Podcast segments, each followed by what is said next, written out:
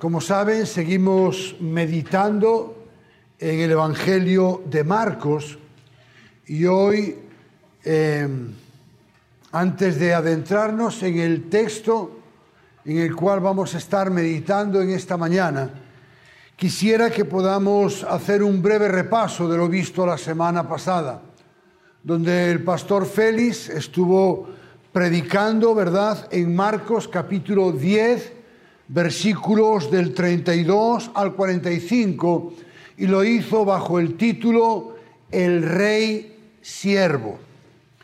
Y estuvimos viendo los siguientes puntos, ¿verdad? Primero, Jesús anuncia por tercera vez a sus discípulos su muerte. En segundo lugar, vemos esa petición, mezcla de osadía, mezcla de ignorancia, de Juan y Jacobo, ¿verdad? Que querían estar el uno a la derecha y otro a la izquierda, ¿se acuerdan? Después vemos, como Jesús habló de no buscar su propia gloria y por último les habló de dónde estaba la verdadera grandeza. Y el pastor Félix nos llevaba a preguntarnos si realmente estamos viviendo para la gloria de Dios y para servir primordialmente a Él y a los demás. Y la pregunta final es si estábamos dispuestos a seguir el ejemplo de Cristo, recordando las palabras del apóstol Pablo en Filipenses 2, versículo 5, cuando dijo, haya pues en vosotros este mismo sentir que hubo en Cristo Jesús. Y hoy vamos a estar meditando en la porción del capítulo 10 de Marcos que va del versículo 46 al versículo 52. Y vamos a estar meditando esta porción bajo el título El Rey Accesible. Y vamos a estar viendo dos puntos. En primer lugar, acudir a Jesús con fe. Y en segundo lugar, la respuesta de Jesús a esa fe. Así que le invito a que vayamos a Marcos 10, 46 al 52. Y le voy a pedir que se ponga en pie y que juntos podamos leer esta porción. Y dice así la palabra del Señor. Entonces llegaron a Jericó y cuando él salía de Jericó con sus discípulos y una gran multitud, un mendigo ciego llamado Bartimeo, el hijo de Timeo, estaba sentado junto al camino. Cuando oyó que era Jesús el Nazareno, comenzó a gritar y a decir, Jesús, hijo de David ten misericordia de mí. Y muchos lo reprendían para que se callara, pero él gritaba mucho más, Hijo de David, ten misericordia de mí. Jesús se detuvo y dijo, llámenlo. Y llamaron al ciego diciéndole, anímate, levántate que te llama. Arrejando su manto, se levantó de un salto y fue a Jesús. Y dirigiéndose a él, Jesús le preguntó, ¿qué deseas que haga por ti? Y el ciego le respondió, Raboni, que recobre la vista. Vete, tu fe te ha sanado. Le dijo Jesús, y al instante el ciego recobró la vista y lo seguía por el camino. Una vez más, Señor, necesitamos escuchar tu voz. Háblanos en este día. Te lo rogamos en el nombre de Jesús. Amén y amén podemos tomar asiento. Como he dicho hace un momento, lo primero que vamos a ver en esta mañana es las implicaciones de acudir a Jesús con fe, los versículos 46-48. Y dice Marcos, empieza diciendo en esta porción que llegaron a Jericó. Jericó era una ciudad que estaba a unas 14 millas al noroeste de Jerusalén y era precisamente la ruta que llevaba desde Perea a Jerusalén, que era en definitiva el lugar a donde Jesús se dirigía. Y por otro lado, y a modo de curiosidad, decir que este es el único relato donde vemos una visita de Jesús a Jericó. Así que llegó a Jericó, no sabemos el tiempo que estuvo, no sabemos si fue un ratito, si pasó, si estuvo toda la noche, pero sigue diciendo Marcos que al salir de Jericó, una gran multitud iba con él. Y es interesante, ¿verdad?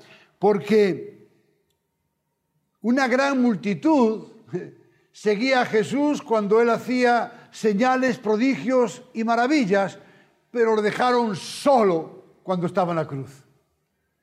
Todos se arrimaban a Jesús para beneficiarse de él, pero cuando Jesús tuvo que enfrentar la cruz, estuvo absolutamente solo.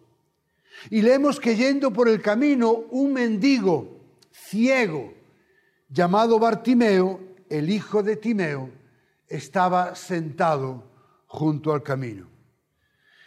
Para empezar, tenemos que decir por el simple hecho, que por el simple hecho de ser, ciego, Bartimeo era una persona marginada. Y era marginada por diferentes causas. En primer lugar, entre los judíos había la creencia general de que la ceguera era consecuencia del pecado.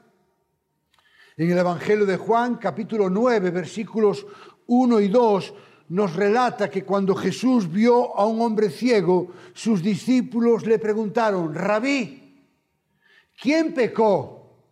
¿Este o sus padres para que naciera ciego? Y la respuesta de Jesús fue, ni este pecó, ni sus padres. Y ahí quiero hacer una nota aclaratoria. Es verdad que el pecado puede acarrear enfermedades sino que se lo digan a David.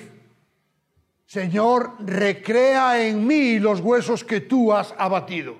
David entendía que ese problema por el cual estaba pasando, Dios lo había provocado, era la consecuencia de su pecado. Así que sí es cierto que el pecado puede acarrear problemas de salud. Escuche bien, pero no todos los problemas de salud son consecuencia de algún pecado. ¿Entendemos la diferencia? En segundo lugar, también era una persona marginada por la sociedad y, por supuesto, era una persona marginada también económicamente. Así que su marginación era triple. Era espiritual, era social y era económica. Y dice Marcos que estaba sentado junto al camino, como probablemente se sentaba todos los días para recibir limosna de la gente que pasaba por dicho camino. Y quiero resaltar de manera especial la expresión cuando oyó que era Jesús el Nazareno. Imagínense la escena, sentado a la orilla del camino, él era ciego, seguramente empieza a oír un gran murmullo y seguramente preguntó, bueno, ¿a qué viene tanto murmullo? ¿Qué es ese ruido? Y alguien le tuvo que decir, es que está pasando Jesús. Así que dice Marcos que cuando oyó que era Jesús, es decir, la reacción de Bartimeo fue cuando se enteró de que era Jesús el que estaba pasando. ¿Por qué? Porque probablemente, con toda seguridad, él ya había oído hablar de Jesús.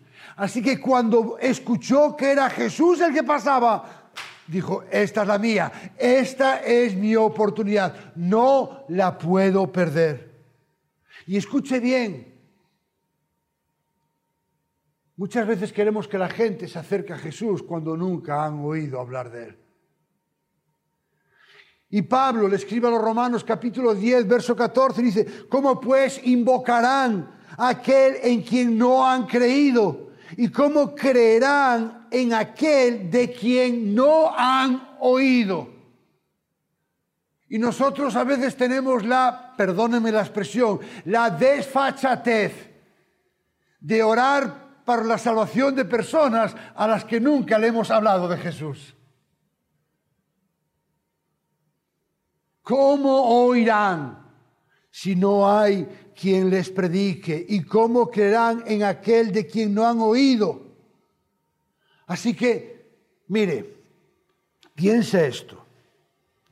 Estoy absolutamente convencido de que hay alguna persona en su entorno, sea familiar, sea de amistad, sea vecinos, hay alguna persona en su entorno que no conocen a ningún creyente excepto a usted.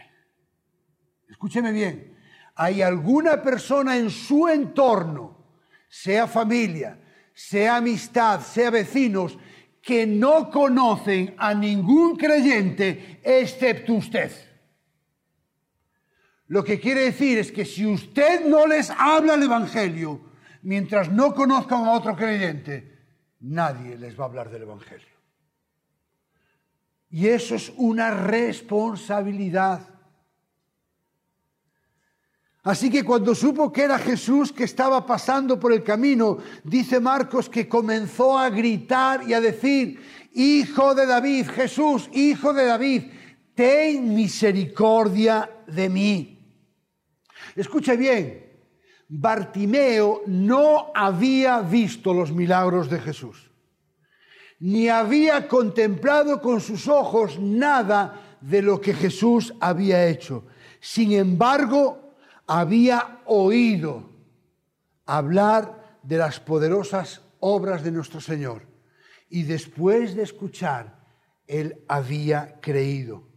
Escuche bien, le bastó con oír para saber que aquel de quien contaban cosas maravillosas tenía que ser el Salvador prometido. Recuerde que dijo, hijo de David. y que tenía el poder para sanarle. Y leemos que muchos le reprendían para que se callara, los aguafiestas. Estoy seguro, bueno, seguro no, es una conjetura, ¿verdad? Pero me imagino que son los mismos que le impidieron a los niños que se acercaran a él. Y es probable que pensaran que estaban molestando a Jesús Así que intentaron callarle. Y Bartimeo, lejos de amedrentarse, dijo así, que no grite, espera un momentito, no sabe lo que gritar. Jesús, hijo de David, ten misericordia de mí.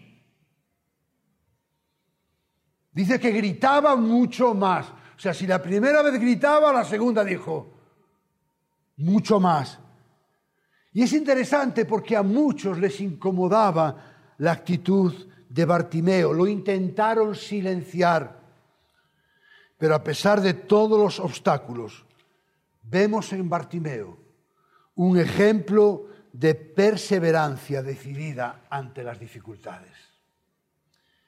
Y ante la actitud de Bartimeo de acercarse a Jesús independientemente de los obstáculos, vamos a ver cuál fue la respuesta de Jesús a la fe. Así que cuando lo escuchó gritar, Jesús se detuvo y dijo, llámenlo. Y es interesante, ¿verdad? Porque donde muchos vieron en Bartimeo una incomodidad, Jesús vio una oportunidad. Las personas vieron su impertinencia Jesús vio su fe. Así que los que estaban con Jesús le dijeron a Bartimeo, anímate, levántate, que te llama.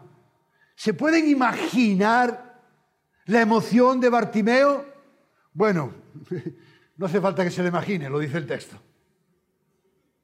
Arrojando su manto, se levantó de un salto y fue a Jesús, versículo 50.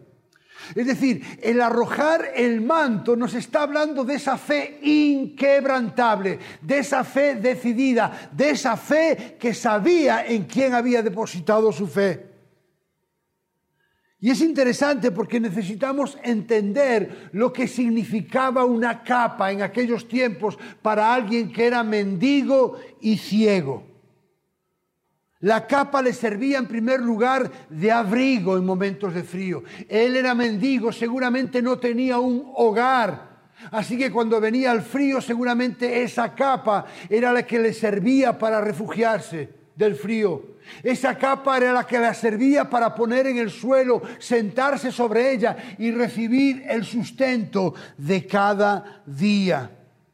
Pero fíjese, era tal la confianza de Bartimeo en Jesús, que estuvo dispuesto a dejar aquello que le aportaba seguridad en su vida, porque Jesús, que le había llamado, podía obrar el milagro en él.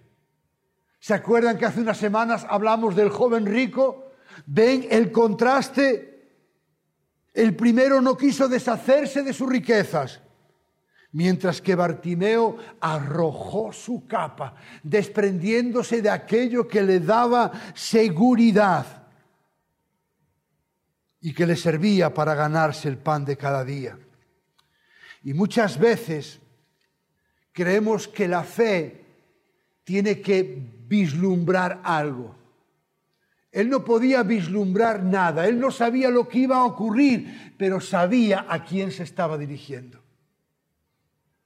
Recuerdo cuando Elena y yo, guiados por el Señor, decidimos irnos al seminario, pues en aquella época irnos al seminario implicaba renunciar a nuestro trabajo, vender nuestro apartamento, irnos tres años a estudiar sin saber muy bien lo que iba a ocurrir.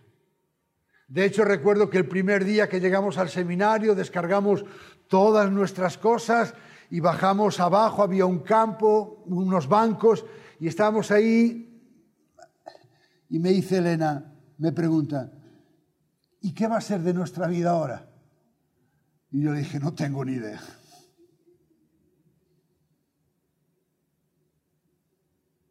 Y menos que iba a venir a Puerto Rico. Y recuerdo que mi papá, pues él no era creyente y me decía, pero vamos a ver, Suso, entra en razón. Me dijo, ¿de qué vas a vivir? Entonces yo le decía, papá, Dios proveerá. Y me decía, tú eres tonto definitivamente. Porque no cabe ninguna cabeza que alguien pueda dar un paso de fe sin saber lo que va a acontecer en el futuro. Escuche, si nuestra fe tiene que saber todos los pasos del camino, eso no es fe. Bartimeo no sabía los pasos del camino, no sabía cómo iba a ser su vida de ahí en adelante, pero sabía en quién había depositado su confianza. Y Jesús le hace una pregunta que a priori parece una pregunta que no tiene mucho sentido. A ver, ¿qué deseas que haga por ti? Yo si estoy al lado de Jesús, le tiro de la túnica y le digo, no sé si te diste cuenta que es ciego, ¿eh? te lo dejo ahí.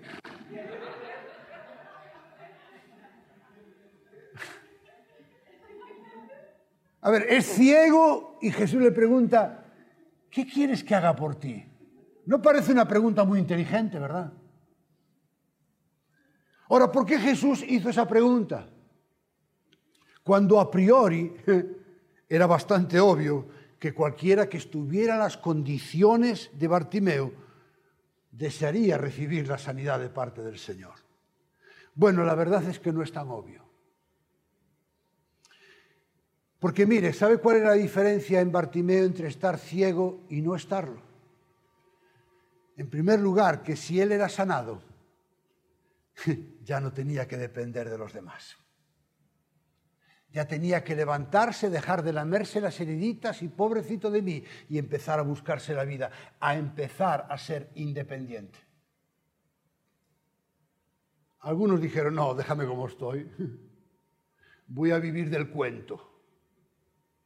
Lamentablemente, y el pastor Félix lo puede corroborar, hay hermanos que quieren seguir siendo ciegos que quieren seguir, que todo el mundo se lo dé todo hecho, que no quieren crecer, no quieren madurar, porque les es más cómodo que otros se lo den hecho. Y como creyentes tenemos que estar dispuestos a arrojar el manto, a ponernos en las manos del Señor y empezar a caminar de manera autónoma respecto a los demás, pero dependiente de Dios. Y lamentablemente muchos no quieren eso. Así que no era tan obvia la pregunta. ¿Qué quieres que te haga? ¿Qué es lo que quieres para tu vida? ¿Quieres seguir siendo alguien que dependa de los demás y aprovecharse de los demás o quieres valerte por ti mismo? ¿O quieres levantarte de ahí y empezar a trabajar y a buscar y empezar a hacer cosas? Y Bartimeo respondió, Raboni, que recobre la vista. Bartimeo se dirige a Jesús como Raboni, es decir, maestro, que era un título de estima y de honor dado por los judíos a maestros respetados. Y Jesús obra el milagro. Como dice John MacArthur, que con toda seguridad los ojos físicos y espirituales de Bartimeo fueron abiertos al mismo tiempo. La sanidad exterior reflejó el bienestar interno de la salvación. Y Jesús le dice, tu fe te ha sanado.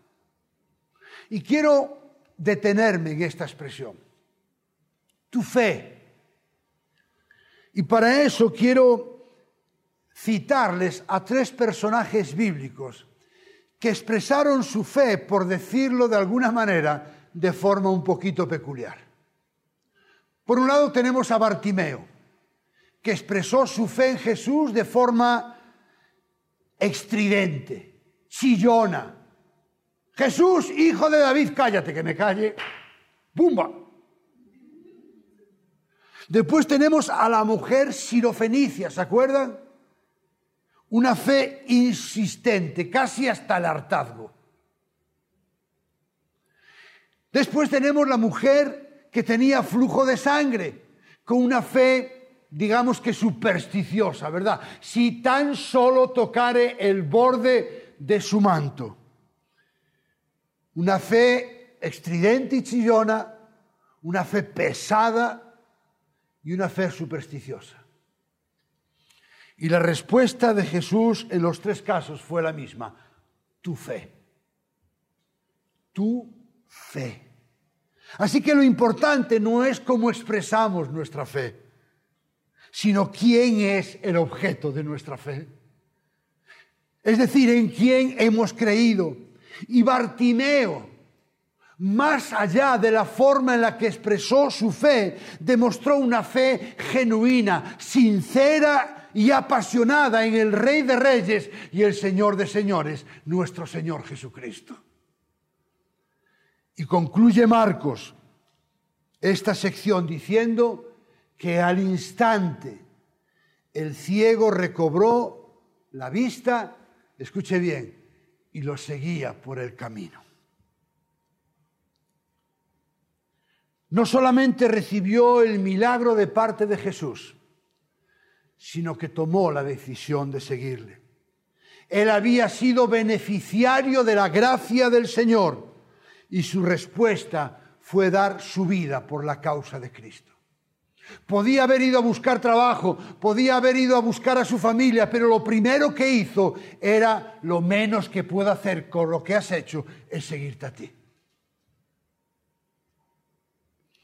Y a lo largo de mi vida, como creyente y como pastor, he visto personas acercarse a la iglesia porque estaban pasando por pruebas, por dificultades, por necesidades. Y después de que el Señor obró en sus vidas, decidieron seguir su propio camino y darle la espalda a Dios. Y como decimos en España, si te he visto, no me acuerdo. He visto gente llegar destrozada a la iglesia, con sus matrimonios rotos, sin trabajo. Pero cuando Dios obró el milagro, se olvidaron de él. Pero también he visto personas en las que Dios ha obrado y que han permanecido en la iglesia, pero que lamentablemente no siguen a Jesús. Yo me bauticé en el mes de febrero del año 92. Sí, sé que algunos no habían nacido, no hace falta que me lo restreguen. En el año 92 y se bautizó conmigo un matrimonio, no voy a decir los nombres. Y recuerdo cómo llegó este matrimonio a la iglesia. Su matrimonio en crisis, pero una crisis severa, sin trabajo, no tenía ni para comer. Y Dios en su gracia ayudó a ese matrimonio. Y de una manera increíble que uno pudiera pensar, bueno, y permanecieron en la iglesia.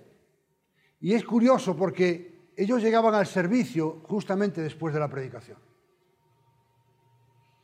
Los domingos. Y venían como si nada. A él lo veías, parecía el apóstol Pablo, feliz y contento de haberse conocido. Alguien en el que Dios había hecho tantas cosas, con su familia. Estaban en la iglesia, pero mire de qué manera. Yo me voy en el año 94 de mi ciudad. Y después, por circunstancias, creo que en el año 2010, voy a la iglesia donde mi suegra se congregaba. Tenemos el tiempo de alabanza, las ofrendas, la predicación. Hermanos, cuando faltan dos minutos para que acabe la predicación, se abre la puerta del templo. ¿Saben quién eran? Los mismos de hace 20 años. 20 años después, seguían llegando al culto 10 minutos para acabar.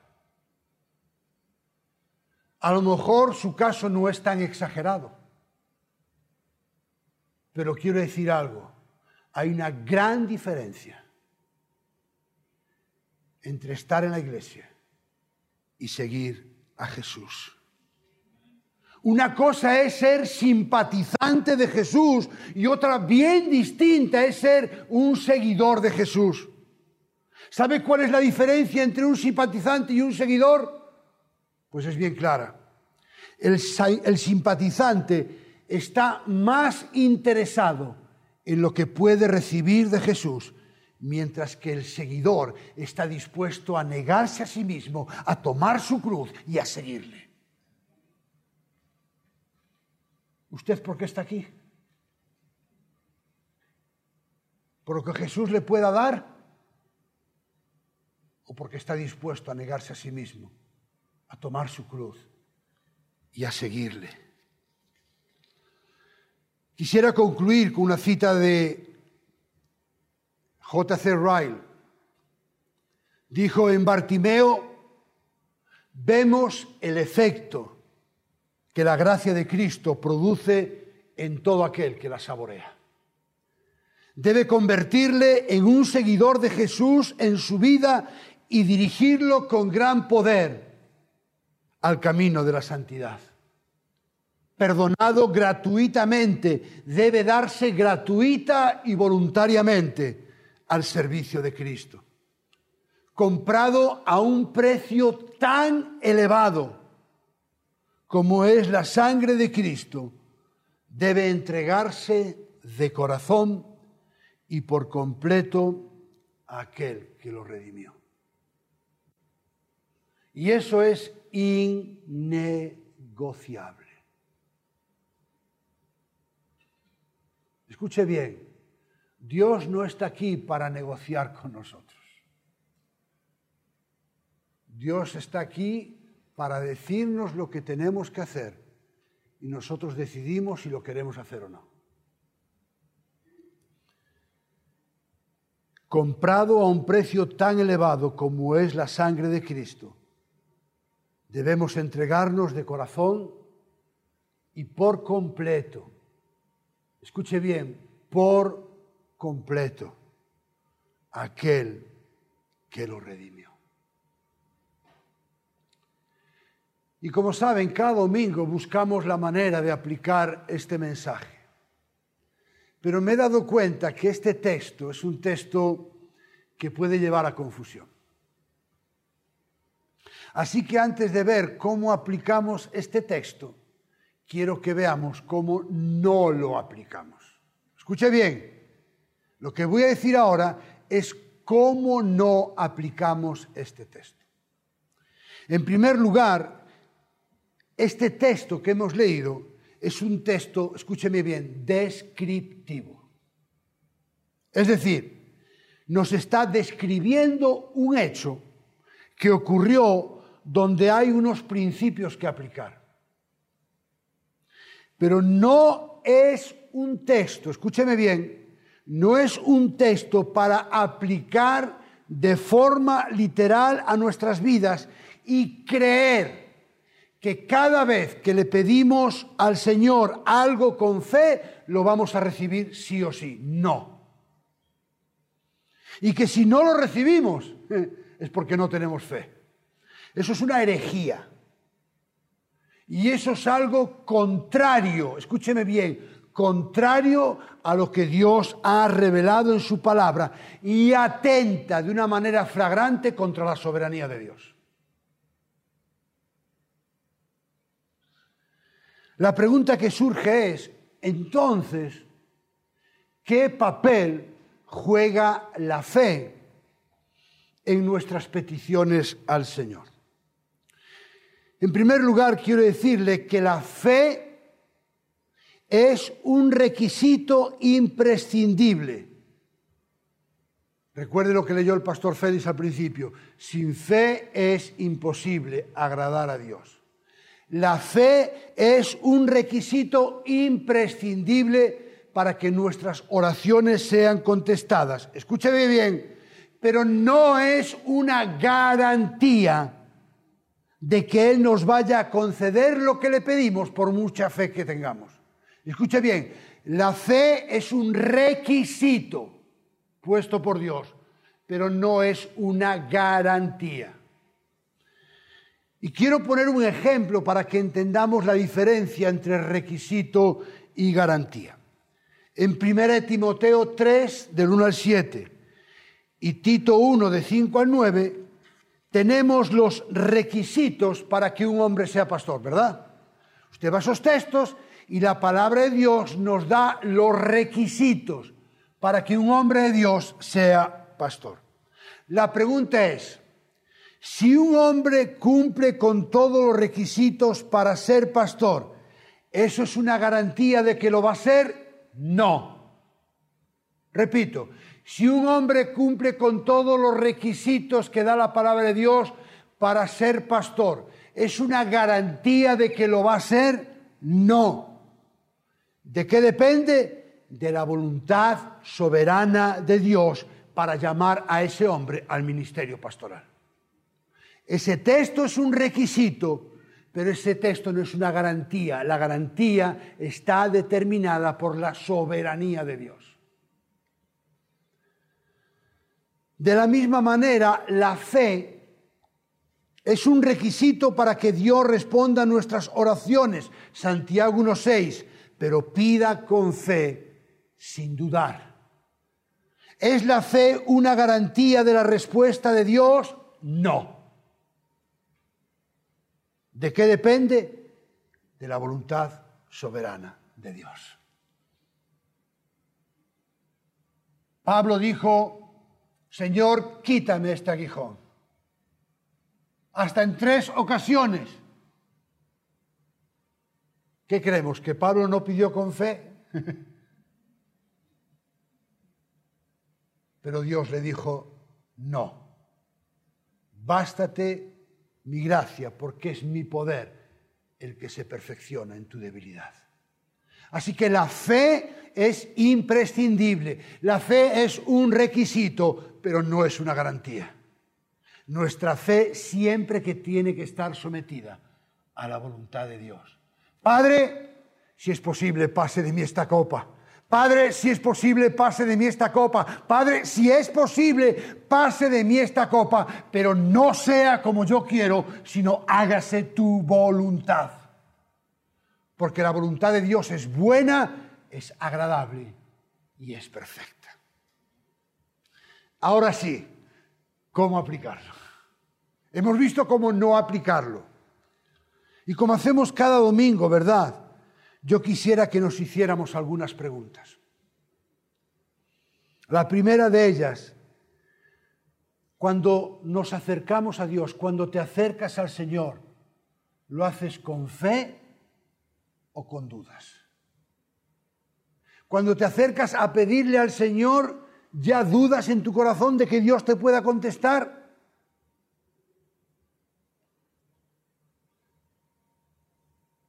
En segundo lugar, cuando te acercas a Jesús, ¿por qué lo haces? ¿Por quién Él es o por lo que te puede dar? ¿Sabes que es muy fácil saber por qué te acercas a Jesús?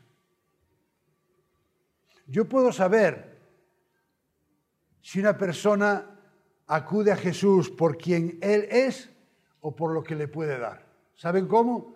Cuando solo acudo a Jesús para pedirle algo. Y hay creyentes que solamente se acercan a Jesús para pedirle algo.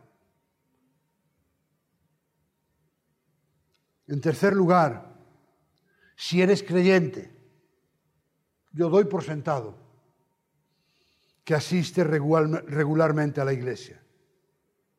La pregunta no es si estás en la iglesia. La pregunta es si eres un seguidor o una seguidora de Jesús. Si eres creyente, ¿cuál es la base de tu seguridad? ¿El trabajo? ¿El dinero? ¿La salud? ¿La posición? ¿O Cristo? Porque recuerda, donde está tu tesoro, Ahí está tu corazón.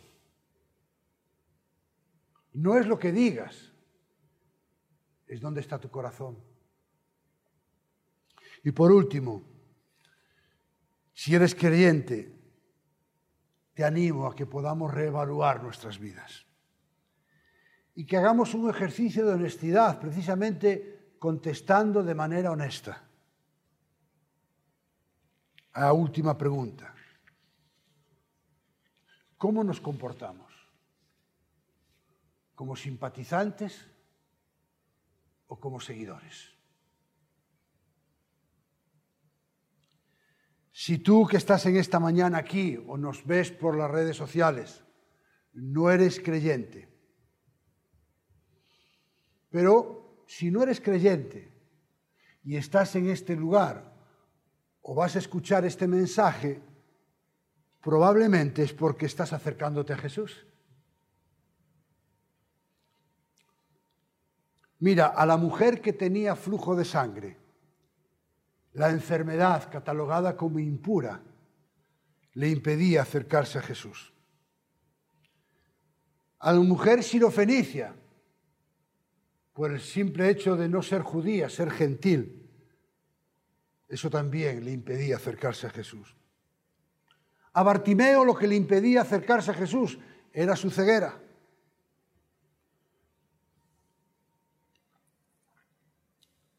Lo que les permitió acercarse a Jesús fue la fe. Por eso Jesús respondió, tu fe. Así que usted, si no es creyente, también tiene una condición que le impide acercarse a Jesús. Se llama pecado. Por cuantos todos pecaron, dice la Biblia, y están destituidos de la gloria de Dios. Y el pecado lo que hace es que acarrea distanciamiento de Dios y por otro lado la condenación eterna. El título de este mensaje es El Rey Accesible. Dios se ha hecho accesible por medio de su Hijo, quien vino a este mundo a vivir una vida perfecta y sin pecado y a morir en una cruz por sus escogidos. ¿Cómo respondemos a ese sacrificio de Jesús en la cruz? Pues con las palabras que el mismo Jesús dijo en Marcos 1.15. El tiempo se ha cumplido. El reino de Dios se ha acercado. Arrepentíos y creed en el Evangelio. Y por último, quiero dirigirme a ti, que a lo mejor piensas, eh, yo, en cuanto a Dios, si no lo veo, no lo creo.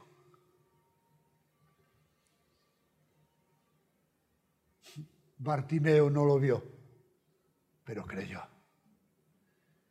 Así que cuando estés delante del trono de Dios y quieras poner esa disculpa, vas a tener al ladito a Bartimeo. ¿Sabes qué quiere decir? Que no tendrás excusa. No la hay. Así que aunque no lo hayas visto, mi palabra también para ti es arrepiéntate y cree. Porque solamente el arrepentimiento y la fe te darán acceso a un Dios que era inaccesible para cada uno de nosotros si no fuera por Jesús.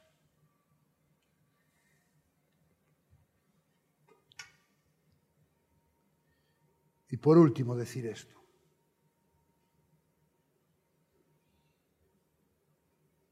Yo puedo creer, y he creído muchas veces, que por el hecho de ser pastor yo era un seguidor de Cristo. Y he de reconocer que aun siendo pastor me comporté como alguien que no era un seguidor de Cristo. Así que no se, no se conforme con venir a la iglesia. No se conforme con saber ciertos versículos de la Biblia de memoria. No se conforme con haberse bautizado. No se conforme con seguir ciertas normas religiosas, porque se estaría engañando a usted mismo. Pero vuelva a contestarse esta pregunta. ¿Estoy viviendo como un seguidor de Jesús? Mi vida, mis acciones, mi matrimonio, mi familia, están mostrando que soy un seguidor de Jesús. Vamos a orar. Padre amado, gracias Señor por tu palabra. Perdónanos Señor por todas aquellas veces en las que hemos acudido a ti dudando, en las que hemos acudido a ti escépticos. Perdónanos, Señor, por todas aquellas veces en las que nos hemos enojado, cuando tú no nos has dado aquello que nosotros creíamos que tú tenías la obligación de darnos. Perdónanos, Señor, por haber puesto en duda tu soberanía.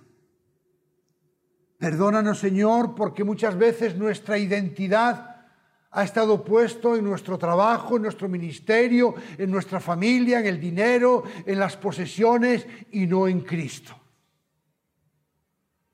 Perdónanos, Señor, por todas aquellas veces en las que hemos acudido a ti solo porque necesitábamos algo de ti. Perdónanos, Señor. Y que tu Espíritu Santo, Señor, nos muestre por medio de tu palabra cuál es nuestra verdadera condición espiritual.